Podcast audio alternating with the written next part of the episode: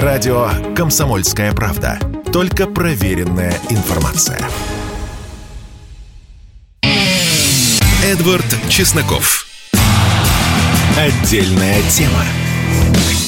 Мы начинаем наш бескомпромиссный эфир, и я знаю, что вы ждете, ведь всем же надоело постоянно обсуждать какие-то внутрироссийские новости. Давайте поговорим об Украине, Сирии, США, французах замерзающих, немцев.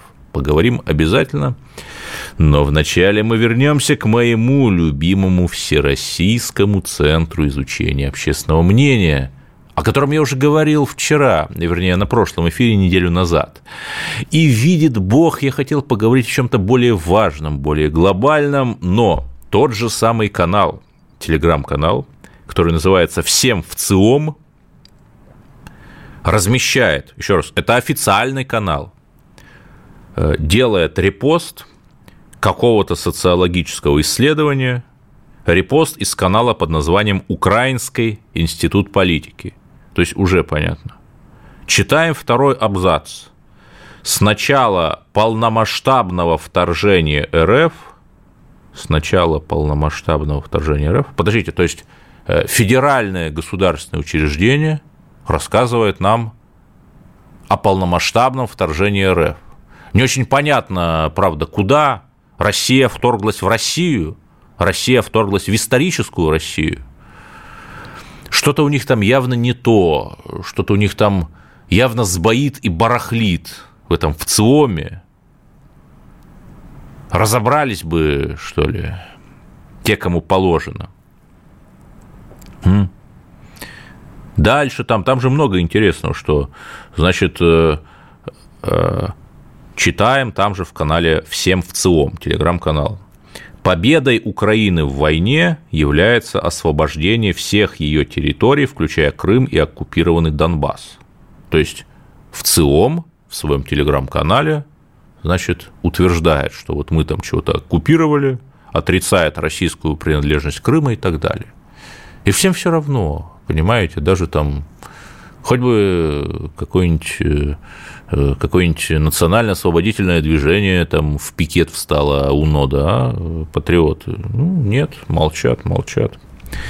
Печально все это, господа, господа, печально. Продолжим. Э, внезапно все вспомнили, что есть у нас Вера Полоскова. Э, Вера Полоскова – это поэтесса, которая говорила, что можно там, что она там откроет шампанское, если Прилепина убьют. Знаете, можно как угодно относиться к Прилепину, как угодно. Я сам его критиковал, при том, что писатель, он, безусловно, хороший и масштабный. Но, подождите, призывать к убийству, говорить, что ты радоваться, уби... будешь радоваться убийству даже своего оппонента, это какой-то перебор уже. Знаете, что самое забавное? Что есть ИП, Полоскова Вера Николаевна. Оно выиграло госзакупку. Конечно, небольшую. Э, предоставление не исключительно лицензии на использование стихов для постановки спектакля «Все вокруг». Государственное учреждение культуры города Москвы, экспериментальный театральный центр новой драмы практика. Что такое все эти театры, особенно экспериментальные, это понятно все. Это настолько адовый либерализм, э, что Иван Ургант на этом фоне выглядит практически русским националистом. И Вера Полоскова в 2018 году выиграла 5300 рублей. То есть вот настолько ее угнетал кровавый режим, что раздавал ей госзакупки. Конечно, 5300 рублей – это значительно меньше полутора миллионов, которые там Ургант выигрывал на госзакупках. Это сильно меньше четверти миллиардов, которые Государственная Третьяковская галерея во главе с Зельфирой Тригуловой потратила на 4 кофепоинта, то есть не получила от арендодателей четверть миллиарда за 4 кофепоинта, а потратила на 4 кофепоинта, да, чувствуете экономическую модель. И, конечно, 5300 рублей – это очень мало. Но, с другой стороны, это ровно на 5300 рублей больше, чем, например, получают библиотекари в Донбассе, ну, до самого недавнего времени, там, пока они не были присоединены к России. Вот так вот. И при этом э, этих графоманствующих поэтов и поэток нам втискивали, втрамбовывали в нас, они вещали из каждого утюга, как будто их нету, как будто нету никакой альтернативы. Слушайте, ну что это такое? Что это такое? При этом, если вы там посмотрите на стихи Полосковой, то э, там есть вот что-то от Бродского, да, вот это вот, как это называется, просодие, да, Анжанбеман иногда бывает. И все. И самое забавное, что вот по телеграмму гуляют пародии на Полоскову, которые невозможно отличить от оригинала. Это очень плохо. Это очень плохо. Очень плохо. Но продолжим. Продолжим наш бескомпромиссный эфир. Что мы все говорим о каком-то э, невеликого масштаба человеке или человеках. Вот есть господин Залужный. У нас вот разгоняют там телеграм-каналы о конфликте Зеленского и Залужного. Ну, может ли быть конфликт у плохого следователя с хорошим следователем? Не знаю. Но вот его последнее интервью э, британскому эко- экономисту, э, игра слов, экономист, журнал, конечно же, где он, с одной стороны, воздает должное русской армии. Хорошо, хорошо. Но с другой стороны, э, говорит, что там убивать, э, убивать русских – это его религия, если я правильно понимаю. Вот я сейчас пытаюсь найти там. Вот, вот, вот. Самый главный опыт, который у нас был, и тот, который мы исповедовали почти как религию, заключается в том, что россиян и любых других врагов надо убивать, просто убивать, а главное не бояться этого делать. Это то, что мы делаем. То есть вот убийство русских, с его точки зрения, это религия. Интересно тогда. Мне интересно, а вот если бы что-то подобное сказали про украинцев, про евреев, там, я не знаю, да даже про американцев. У, -у, -у. вой был бы до Альфа Центавра.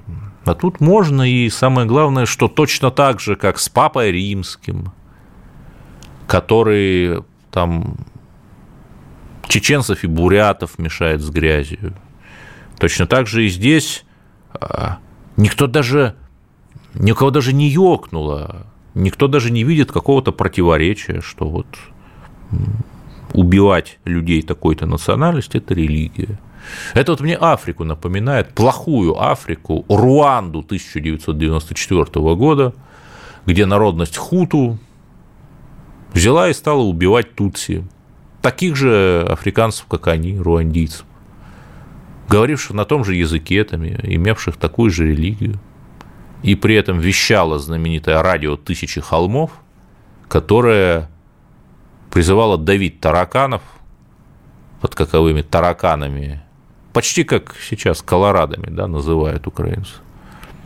Под каковыми тараканами подразумевались вот те самые люди якобы неправильной этнической группы, тутси. И возникает вопрос, а мы что, вот неужели у нас еще никто не понял, с кем мы воюем? Неужели кто-то сомневается, что эти люди будут нас убивать? И Европа, цивилизованная Европа посмотрит и сделает вид, что ничего не происходит. Точно так же, как вот эти все миссии ОБСЕшные с труднопроизносимым названием, видели 8 лет наблюдали, как обстреливают Донбасс, и просто писали, ну вот что-то произошло, там прилетело откуда-то непонятно откуда. И у меня вопрос. Россия, проснись. Россия, воспрянь. Россия, встань. Ну, поймите уже, что это же вопрос экзистенциальный уже. Быть нам или не быть? Жить нам или не жить? Умереть нам или не умереть и продолжить свое существование к вещи славе Господней? Давайте уже как-то собираться, работать эффективнее, понимать, что это не просто передвижение дивизий по карте и война по глобусу. Это вопрос продолжения нашего существования. Ну, к хорошим новостям, как всегда, главные агенты Кремля, конечно, сидят в Брюсселе. Видимо, начитавшиеся Глазева, Прилепина, Проханова и кого там. Евросоюз запретил гражданам Евросоюза входить э, в руководящие органы российских э, госкомпаний, руководить ими, входить в совет директоров. Слушайте, такого подарка для суверенизации российской экономики, чтобы выгнать из госкомпании этих иностранцев, которые вообще непонятно чего делают, это даже мы сами не могли преподнести. Вот давайте сделаем паузу, а потом перенесемся в Африку. Эдвард Чесноков. Отдельная тема.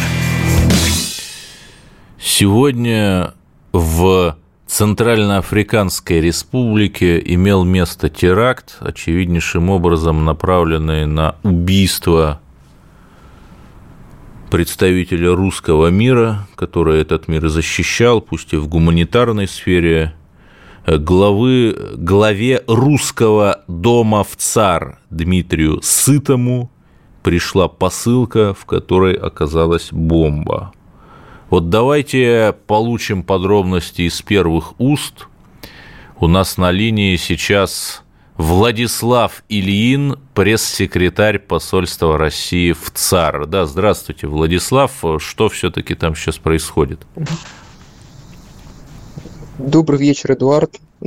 Для всех это было большой неожиданностью, потому что русский дом здесь э, все знают, все любят, и Дмитрий Сытый тоже хорошо известен как местной стороне, так и другим дипломатическим представительствам. Его знают и любят э, в администрации президента. Сегодня утром стало известно, что он получил посылку через э, службу DHL, а, в которой содержалось взрывчатое вещество –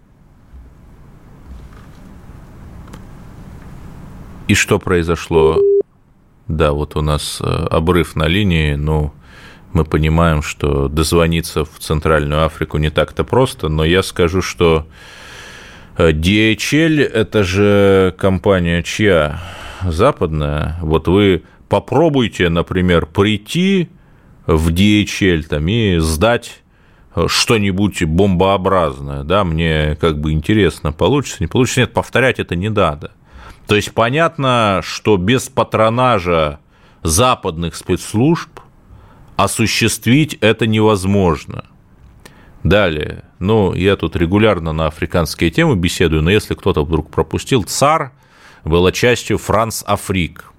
Французы, хотя и ушли, сохраняли здесь военное присутствие, и по методу контролируемого, управляемого хаоса, когда непонятно откуда брались э, военные группировки военизированные, всякие террористические, они как бы сохраняли мандат на присутствие своих военных. И вот что поразительно, 15 э, декабря ушел последний французский контингент 150 тысяч, э, то есть, простите, 150 человек под давлением законного правительства ЦАР – и уже на следующий день, то есть 16 декабря, вот имел место этот теракт э, против Дмитрия Сытова. Да, Владислав Илин, пресс-секретарь посольства России в ЦАР, вот, и пришла посылка с бомбой. Да, прошла просылка со взрывчатым веществом э, через службу DHL. Э, Дмитрий Сытый поехал ее забирать, привез ее к себе в офис, э, и при вскрытии она детонировала, соответственно, вызвала а, повреждения, телесные повреждения. Сейчас находится он в госпитале, по словам врачей, состояние тяжелое, но стабильное.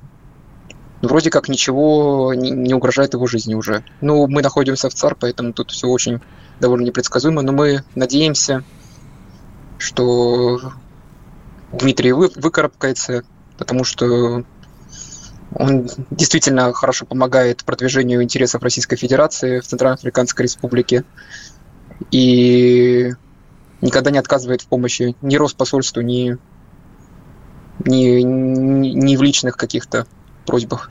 Да, Владислав э, Ильин, пресс-секретарь посольства России в ЦАР. Но вот у нас такой более общий вопрос. А правда, что в ЦАР снова, как в советское время, изучают в школах и университетах русский язык? Ну, наше посольство сейчас э, работает над этим, потому что, к сожалению, э, преподаватель русского языка недавно, в университете недавно вышел на пенсию, и сейчас Э, университет очень заинтересован э, в восстановлении преподавания русского языка э, в своих стенах. И в частности, в этом году Россотрудничество специально выделило квоту 10 человек для будущих преподавателей русского языка. Вот они в октябре уехали и уже приступили к занятиям. И, соответственно, через 4-6 лет они вернутся и смогут, э, смогут начать преподавать русский язык. То есть это преподаватели именно из ЦАР, вот африканцы, которых мы готовим. Да, будущие преподаватели русского языка, как и да, у нас некие перебои со связью, э, ну, сами видите, все-таки дозвониться не так просто. Сейчас мы попытаемся восстановить, потому что не каждый день, конечно, поговоришь с Центральной Африканской Республикой. А мы повторим вот это латинское, кажется, выражение, да, квибоно. Кому выгодно? При этом та же самая мировая жаба, которая проливала слезы по вот каким-то посылкам опасным, пришедшим в украинское консульство э, в Испании – она, разумеется, наберет воды в свой жаб, жабий роток. Разумеется, те же самые люди, которые будут говорить там, ах, э, какие-то страшные, значит, кто там, не знаю кто, они, они, они все на русских кивают. Разумеется, те же самые люди не скажут ни слова про сытого Владислав, скажите, а вот чем вообще занимался Русский дом, который возглавляет Дмитрий Сытый, ставший жертвой теракта? Вот действительно ли, как пишут наши оппоненты, он там занимался подрывной какой-то деятельностью и шпионажем? Ну, такие э, выпады в его адрес только вызывают улыбку, потому что «Русский дом» – это вообще уникальный проект, Э, в Центральноафриканской Республике, потому что э, это стало таким местом встреч для местной молодежи, и причем все проводится абсолютно бесплатно. Про уроки русского языка, уроки дружбы, уроки истории, культуры России, кинопоказы, благодаря этому русскому дому центральноафриканская аудитория смогла познакомиться с такими шедеврами а, советского кинематографа, как «Кавказская пленница», «Приключения Шурика», «Операция И», а, «Жестокий романс». Ну и там, наверное, книги есть на русском Алло. языке, да? Книги, наверное, есть на русском языке. Да, да, учебники русского, да, да. Э, Дмитрий говорил, что в проекте у них э, создание библиотеки. А потом на базе этого русского дома мы совместно с ним создали э, сообщество выпускников российских советских вузов. Э, с определенной периодичностью они встречаются, тоже там обсуждают насущные проблемы, пытаются лоббировать какие-то свои интересы, потому что, как стало известно, например, если два кандидата на работу, э, один с русским дипломом, а второй с французским, то работодатель почему-то отдал предпочтение французскому э, человеку, выпускнику французского вуза. И, как мы считаем, это несправедливо, и мы пытались лоббировать интересы российских выпускников. Да, это очень хорошо и правильно. А вот я не знаю, там, насколько можно об этом сейчас говорить, потому что, да, идет следствие, но я думаю, что мы имеем право знать. Вот хоть какие-то версии, кто может стоять за этим терактом против главы русского дома в ЦАР Дмитрия Сытова? Там иностранный след прослеживается? Ну, насколько мне известно, у нас еще пока существует презумпция невиновности, но это как бы не первая угроза э, в его адрес, потому что в ноябре он уже обращался в Роспосольство с просьбой оказать ему помощь, потому что он получал письма с угрозами в адрес его сына. И, видимо, сегодня он тоже получил посылку, думал, что там какие-то новости от его, от его ребенка, и не мог контролировать себя, и поэтому пренебрег всеми мерами безопасности – и мы имеем то, что случилось. Да, ну, в любом случае, здоровье, безусловно, Дмитрию Сытому, защитнику русского мира. Еще заключительный вопрос. Владислав Илин, пресс-секретарь посольства России в ЦАР. Вот правильно ли я понимаю, что сейчас наши отношения с Центральной Африкой укрепляются, и, например, в ООН э, ЦАР поддерживает Россию, голосует против антироссийских резолюций? Да, это в целом э, верно, потому что у нас э, с Центральноафриканской республикой сходятся позиции по многим, по многим актуальным вопросам международной повестки дня. В частности, э, вот на днях Центральноафриканская республика поддержала нашу резолюцию по борьбе с неонацизмом. Кроме того, центральноафриканские наблюдатели принимали участие в референдумах Э, на Донбассе. И э, в целом они считают, что российское дело – дело правое. Да, Владислав Ильин, э, пресс-секретарь посольства России в ЦАР, спасибо вам большое. Приятно, что вот когда наши дипломаты отстаивают российские интересы, и самое главное, друзья, ну, естественно, дипломат должен быть дипломатичен, но, по моему мнению, вот заткнуть рот э, сторонникам русского мира выгодно только одним людям, вот тем самым западным колониалистам, там французские они или не французские, пусть решит следствие, но, в общем, все понятно. Вот видите, как русский мир, когда ты защищаешь и преподаешь русский язык, или организуешь преподавание, это тоже может стать причиной для того, чтобы кто-то на тебя напал. Поэтому будем мужественными, послушаем новости и вернемся в эфир. Эдвард Чесноков. Отдельная тема. Да, продолжаем наш бескомпромиссный эфир и поговорим о новостях культуры, о чем же еще. Знаете ли вы, ну, хорошо, да, сегодня годовщина 150 лет со дня рождения генерала Антона Деникина, который отказался, например, проживая в эмиграции во Франции, поддерживать Третий Рейх, хотя некоторые поддержали. То есть для него было понятно, что Россия – это Россия, какой бы она ни была –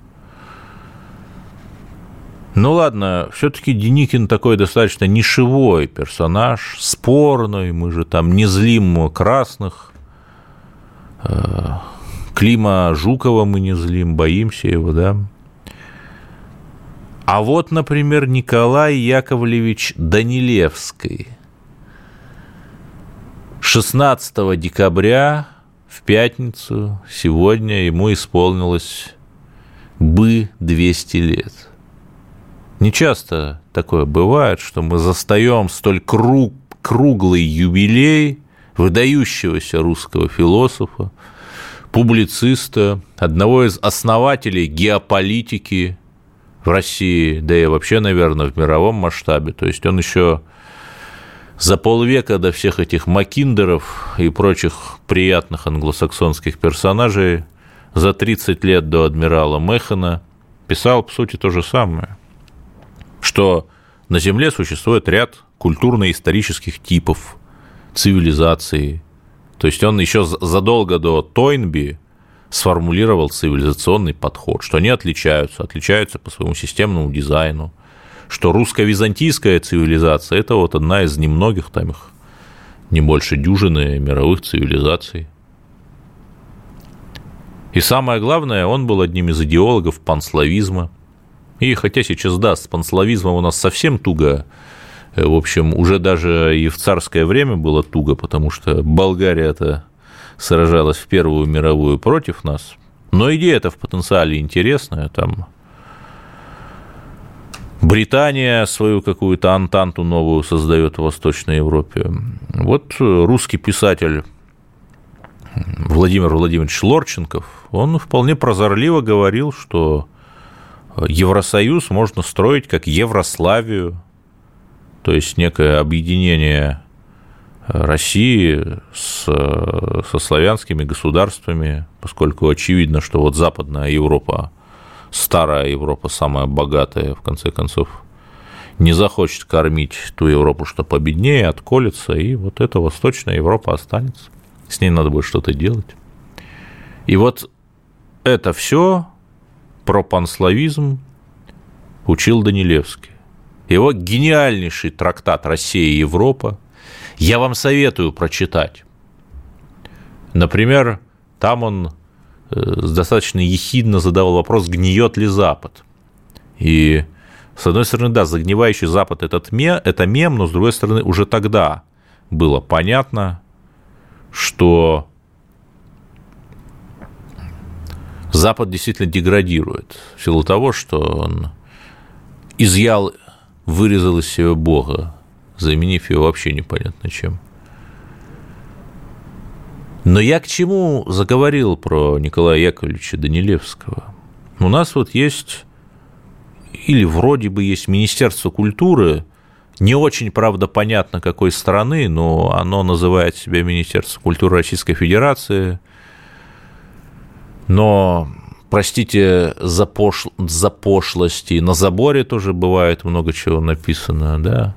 Мало ли там, что на табличке написано. И вопрос, как Минкульт РФ отметил сегодняшний юбилей величайшего русского, да и мирового философа Данилевского?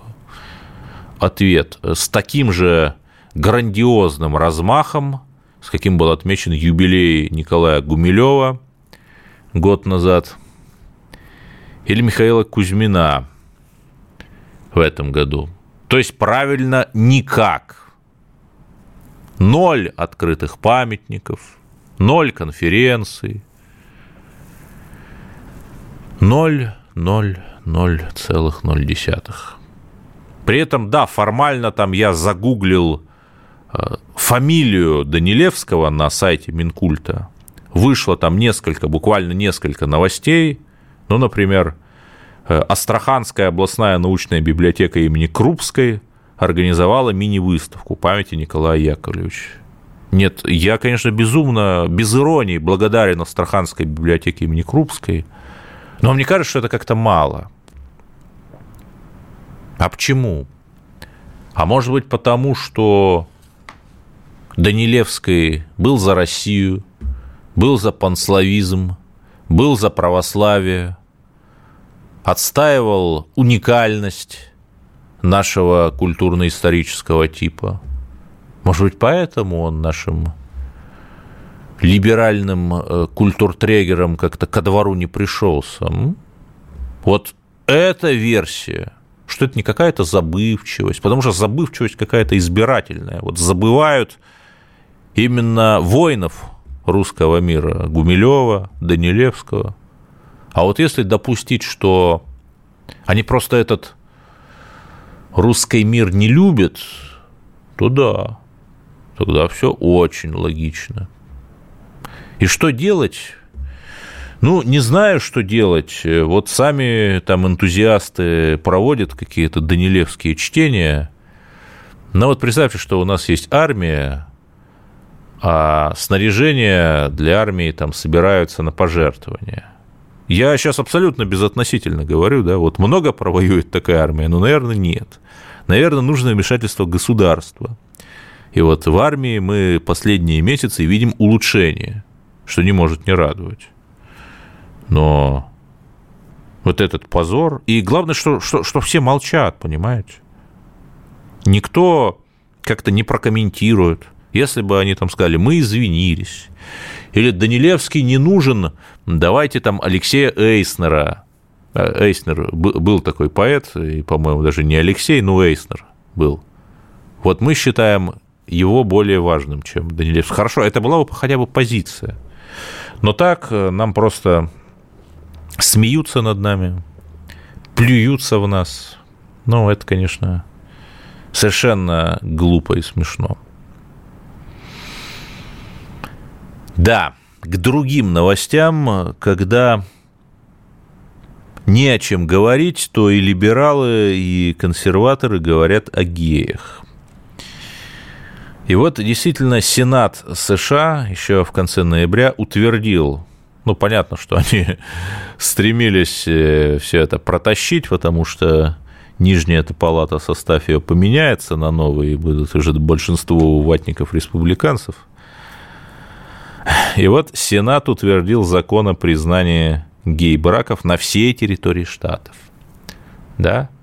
Как бы теперь э, Верховный суд США, у которого там своя позиция, это все по боку, американский федерализм, где у разных штатов могут быть там разные позиции относительно тех или иных вопросов. Это все тоже по, по боку. Это вот все, весь этот регионализм, это для дурачков такой экспортный товар от Агентства по международному развитию США.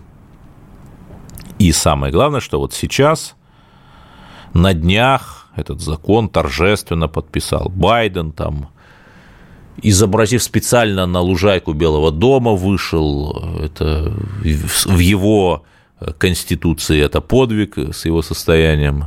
Великая перемога, да, великая перемога. И в чем проблема? Вот вы, конечно же, мне скажете, да что мы все говорим об этих США? Давайте о России поговорим, ведь нам нужно, чтобы зарплаты были высокие, пенсии были высокие, коровы были надоены, чтобы мы не уходили из русских городов, хотя бы таких как Лиман, Херсон, Изюм. А, а я вам отвечу, я абсолютно согласен.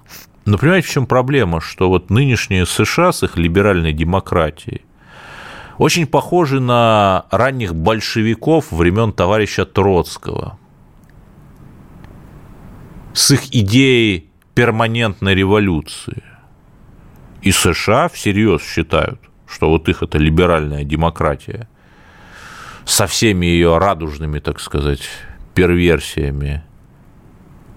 Это единственно верное учение. Раз оно единственно верное, значит, его нужно распро- распространить на весь мир лихим кавалерийским набегом первой конной армии.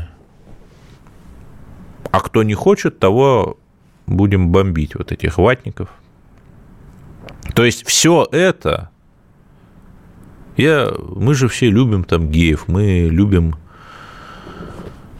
Красовского мы тоже любим, даже несмотря на то, что так бывает, его заносит. Но проблема же не в этом. Проблема в том, что ты не можешь там принять только гей-браки и не принимать все остальное, все, что вот дальше еще хуже эта либеральная демократия работает только пакетом.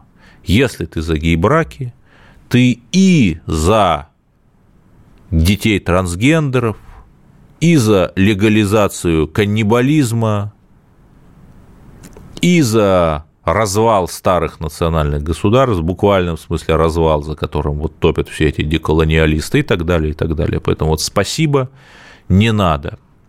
Давайте сейчас послушаем новости и вернемся в наш эфир. Эдвард Чесноков. Отдельная тема. Я воспользуюсь своим правом.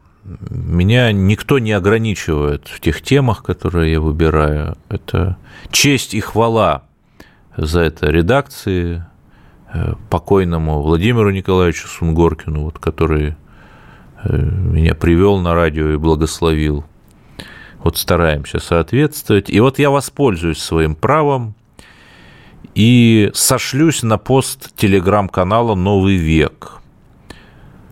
Вроде бы вот региональная такая история, но я говорю о США, об американских геях, э, украинских белых расистов и так далее. А? Давайте поговорим о внутренней политике. Опубликован новый состав Общественной палаты Пермского края. В него вошла экс-депутат Пермской городской думы Надежда Агишева. Ну, я так Агишева, не знаю, как ударение, ну, допустим. Она шла на выборы по спискам партии «Яблоко», но вот и удалось ей стать депутатом.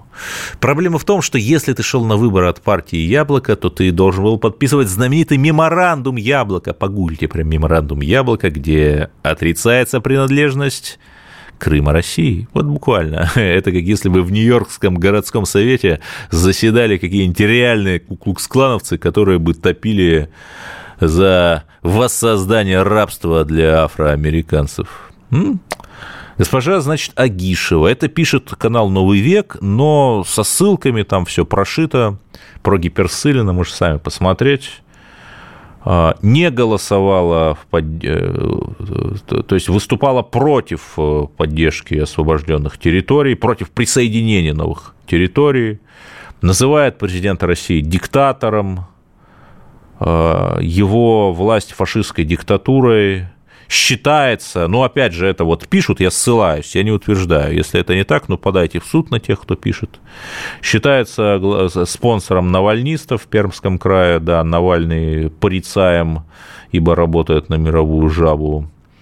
А, собирает деньги для участников незаконных акций, вот, поддерживает ЛГБТ, предоставляет в распоряжение ЛГБТ-организациям свой двухэтажный особняк «Центр городской культуры», проводит выставки ЛГБТ-художников, получает благодарности от сообщества «Радужный мир». Ну, причем еще раз, я, опять же, я не против геев, но, ребят, если вот, э, хорошо, вы считаете, что геи угнетены, но русские тоже угнетены. Это факт объективный, очевидный. Если бы вы были против всех, вернее, за всех угнетенных, там, за русских, за геев, за афроамериканцев, да, вопросов нет. Но вы же, вы же обычные леволиберальные лицемеры, совершенно адовые, когда вам говоришь, а вот как вы можете топить за мигрантов, и при этом топить за права женщин, при том, что ну, из некоторых стран Э, откуда едут мигранты, там с правами женщин, ну, не очень хорошо, не очень хорошо, ну, вот так вот, да. И в ответ получаем вопли, что вы все там фашисты и так далее. Да. Вот такое замечательное э, э, новации такие вот в общественной палате Э, Пермского края. Ну, не знаю, что тут можно сказать, но тут можно, конечно, порадоваться, порадоваться, потому что Россия – это свободная страна, такая же свободная, как США при Никсоне и при Рейгане, конечно же, когда по стране бегали хиппи, э, кричали там, собирались на свои митинги против войны во Вьетнаме, а Америка, Америка побеждала, великая свободная Америка. Это я иронизирую, конечно же, но что тут можно сказать? Что тут можно сказать? Э, ура! Пересылайте вот этот э, пост тем, кто скажет вам, что в России там угнетает оппозицию. Да нет, оппозиция у нас прекрасно себя чувствует. В петербургских муниципалитетах и там в московских имеется та же самая партия «Яблоко», которая буквально отрицает территориальную принадлежность Крыма. Еще раз, можете ли вы себе представить, что там в США какие-нибудь либертарианцы, они там заседают в некоторых городских советах, там призывали бы Аляску вернуть России? Нет, нет, такого нет. А вот у нас, ну, это плата за свободу, да, плата за свободу. Но есть, конечно же, хорошие новости, друзья мои, есть хорошие новости. Уходит э, коронавирус, в Китае, даже в Китае смягчают полномочия, смягчают антиковидные меры. И вот как Китай победил первого всадника по имени Чуму, так и мы победим следующего всадника по имени Война. Всадники же есть такая теория, популярная в ряде телеграм-каналов, что вот они постепенно приходят в каждую из стран мировых игроков. И мы точно так же, как Китай победил коронавирус, мы точно так же победим наших оппонентов и победим в СВО, конечно же. Вот на этой оптимистичной ноте я призову подписываться на мой телеграм-канал. Эдвард Чесноков, мой телеграм-канал. Подписывайтесь прямо сейчас, не пожалеете. И слушайте радио «Комсомольская правда», конечно же. До свидания. Эдвард Чесноков. Отдельная тема.